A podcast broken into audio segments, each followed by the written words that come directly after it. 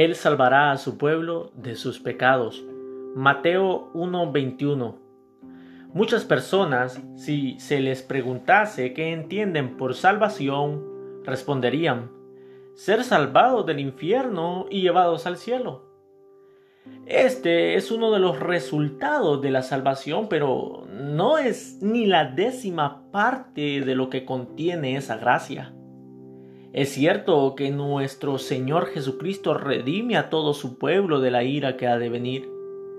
Él los salva de la espantosa condenación que sus pecados le han acarreado. Pero el triunfo de Jesús es mucho más completo que esto. Él salva a su pueblo de sus pecados. Oh dulce liberación de nuestros peores enemigos. Cuando Cristo efectúa la salvación, expulsa a Satanás de su trono y no le permite más ser el dueño.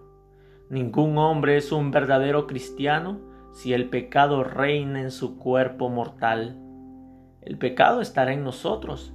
No será completamente desterrado hasta que el alma entre en la gloria, pero nunca tendrá el dominio. Habrá una lucha por ese dominio entre el codiciar contra la nueva ley y el nuevo espíritu que Dios ha implantado en nosotros. Pero el pecado nunca obtendrá la ventaja ni será el monarca absoluto de nuestra naturaleza.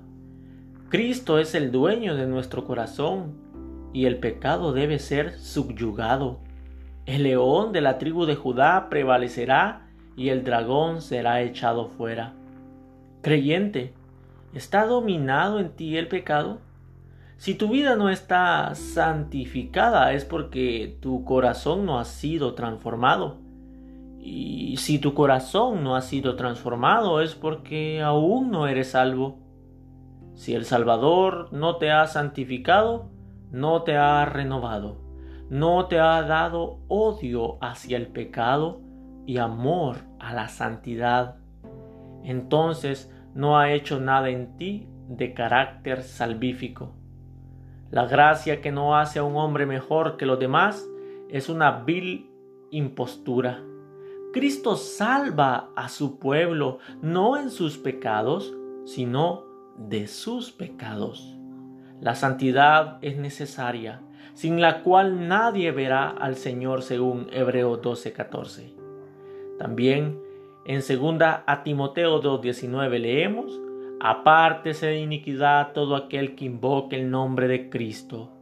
Si no hemos sido salvos del pecado, ¿cómo esperaremos ser contados entre su pueblo?